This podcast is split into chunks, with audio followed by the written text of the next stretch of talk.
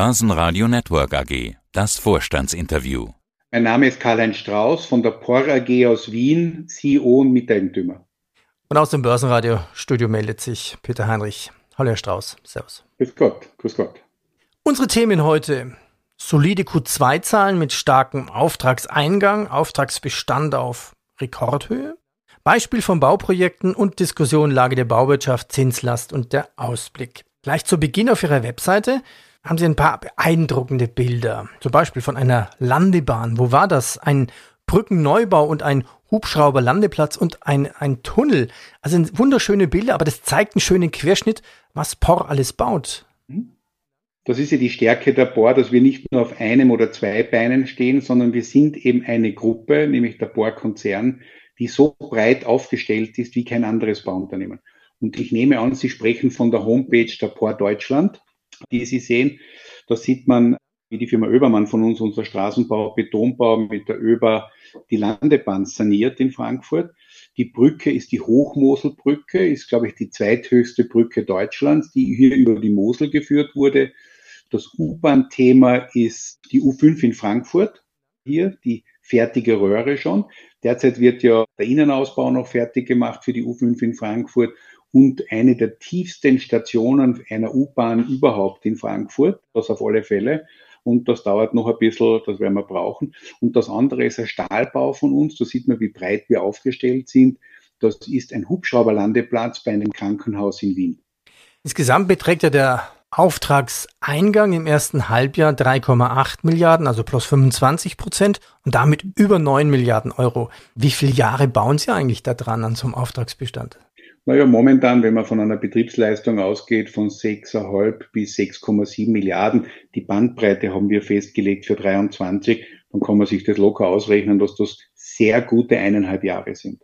Beispiele zu den Neuaufträgen gehört etwa das Baulos H53 des Brennertunnels. Was heißt H53? Ja, der, das Baulos ist eingeteilt in viele Abschnitte und der letzte Abschnitt, und damit ist es der größte Tunnelabschnitt in dem Bauvorhaben Brenner Basistunnel, das ist auf der österreichischen Seite Richtung Innsbruck, das ist das letzte Baulos, das vergeben wurde, gleichzeitig, das hat die Bohr bekommen. Weiterer Auftrag, der Bau eines großen Krankenhauses in Polen. Wie groß ist das denn? Nutzfläche 100.000 Quadratmeter, wie kann man sich das vorstellen? Naja, das ist ja das 100.000 Quadratmeter. Wenn man sagt, wir haben ein paar tausend Quadratmeter Grundfläche, dann kann man sagen, das ist mehrere Fußballfelder, aber fünf, sechs Stock hoch.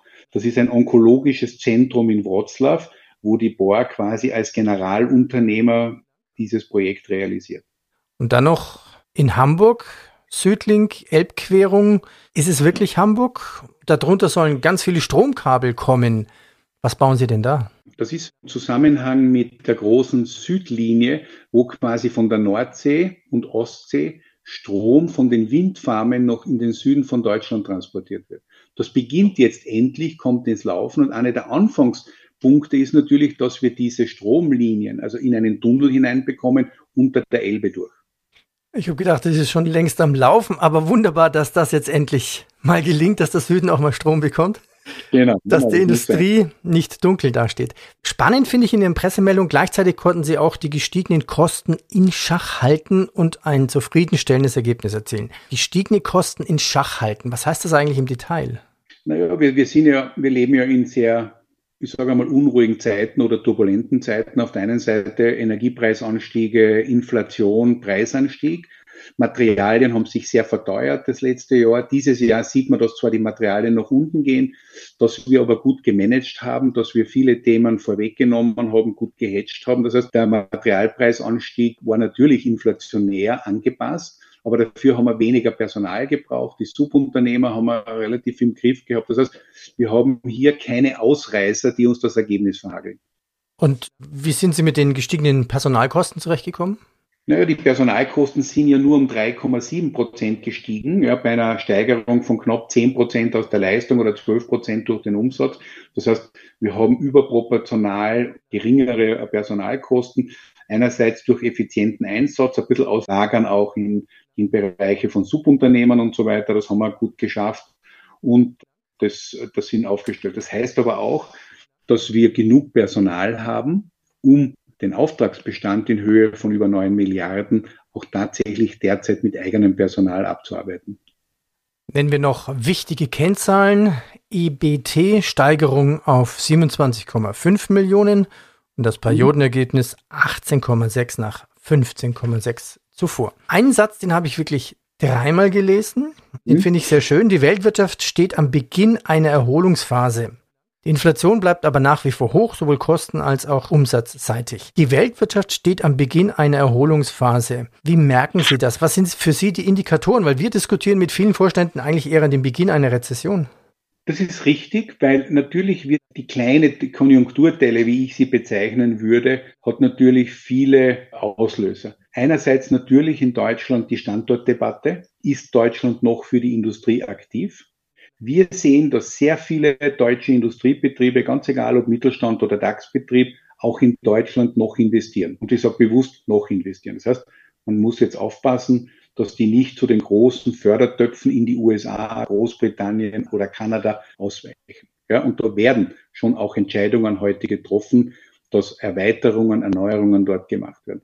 Aber die Autoindustrie investiert viel in Deutschland, die Pharmaindustrie, wobei man aufpassen muss auch, dass die Pharmaindustrie die Dinge, die sie produziert, auch testen darf. Nicht so, wie dann Bayern Techno London geht oder andere. Das heißt, wir müssen aufpassen in unseren Heimmärkten, in denen die POR tätig ist, also Österreich, Deutschland, Polen, Tschechien, Slowakei, Rumänien und die Schweiz. Wir haben stabile Bedingungen. Wir haben überall von der öffentlichen Hand gute Fördersysteme. Das heißt, auch die EU-Fördertöpfe, die Landestöpfe sind gut gefüllt. Und natürlich haben wir in der Infrastruktur, Bahnbau, Mobilitätsthemen eine enorme Frage auch nach, nach neuen Konzepten, Bahnbau, feste Fahrbahn. Das ist unbestritten und alles, was Sie brauchen, auch in der Autoindustrie. Neue Produktionsanlagen für die E-Autos, Batteriebetriebe werden gebaut. Da spielt die Bohr immer eine Rolle neben den großen geförderten Industrien wie Halbleiter und so weiter.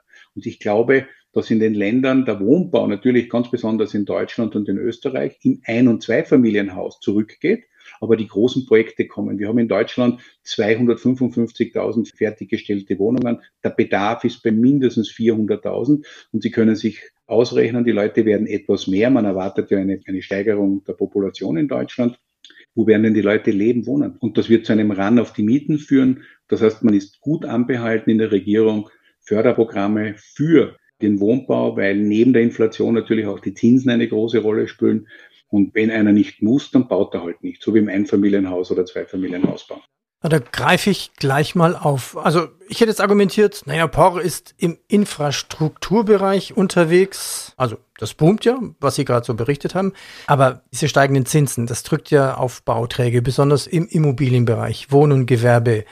Das sind ja mhm. schon ein, zwei Pleite auch. Wie sehen Sie denn die Lage in diesem Bereich? Weil die müssen ja auch nicht bauen. Neben den hohen Kosten und Zinsen haben sie ja dann noch eine ganze Reihe von Green-Auflagen.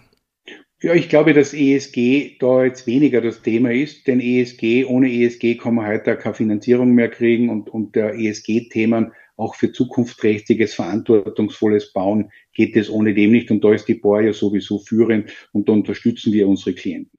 Richtig ist, dass viele Gruppen, die früher sehr hoch geleveraged waren und dann noch unvorsichtigerweise variable Zinsen hatten statt fixe, ja, natürlich momentan an die Grenzen ihrer Liquidität kommen, sich mit einer Insolvenz versuchen zu schützen, dass man sagt, man beginnt neu, stellt das alles neu auf.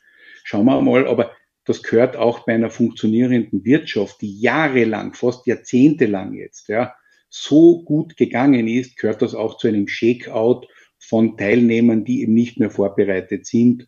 Wir sehen natürlich auch psychologisch momentan die Themen, aber der Wohnbau in der POR ist so circa zehn Prozent.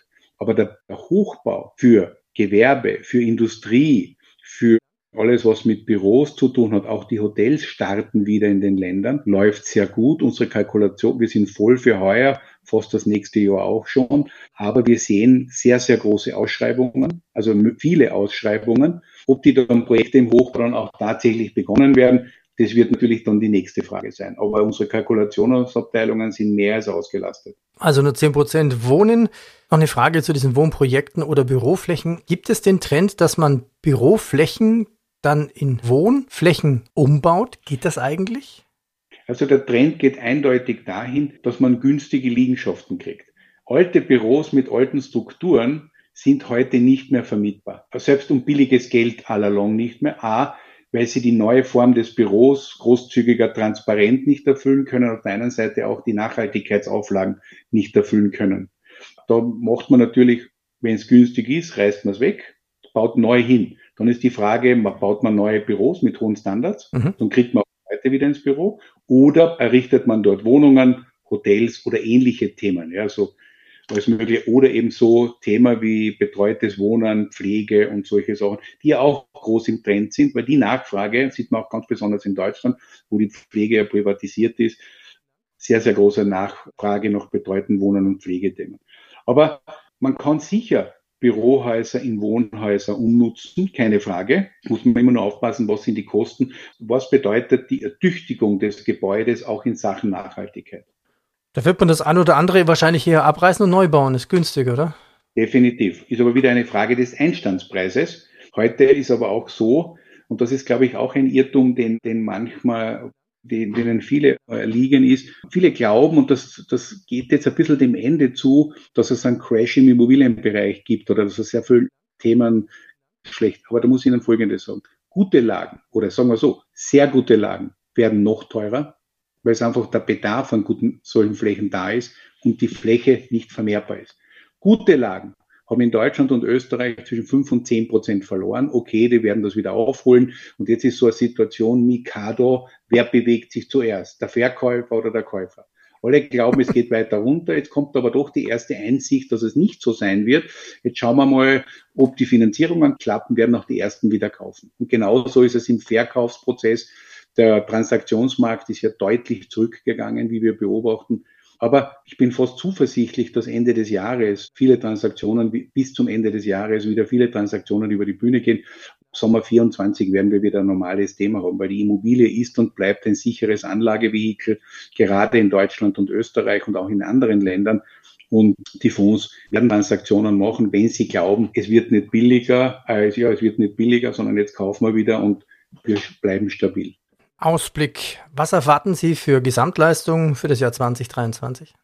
Wir werden in etwa mit einer Leistung von 6,5 bis 6,7 Milliarden Euro äh, abschließen heuer. Da sind wir äh, vorsichtig, weil man ja nicht weiß. Und wir haben ja eine Politik der selektiven Auftragshereinnahme. Trotz der 9 Milliarden sind wir ja sehr selektiv, welche Aufträge, passt die Finanzierung, haben wir die richtigen Leute dafür, können wir das. Und auf der anderen Seite schauen wir natürlich, dass das Ergebnis passt und der Ausblick für das Ergebnis ist, dass es natürlich besser wird als 2022. Herr Strauß, danke fürs Update. Danke. Ich danke und herzliche Grüße aus Wien. Das Börsenradio Nummer 1. Börsenradio Network AG. Hat Ihnen dieser Podcast der Wiener Börse gefallen? Dann lassen Sie es uns doch wissen und bewerten Sie unseren Podcast mit vollen fünf Sternen. Vielen Dank und bis zum nächsten Podcast. Alles rund um Börse.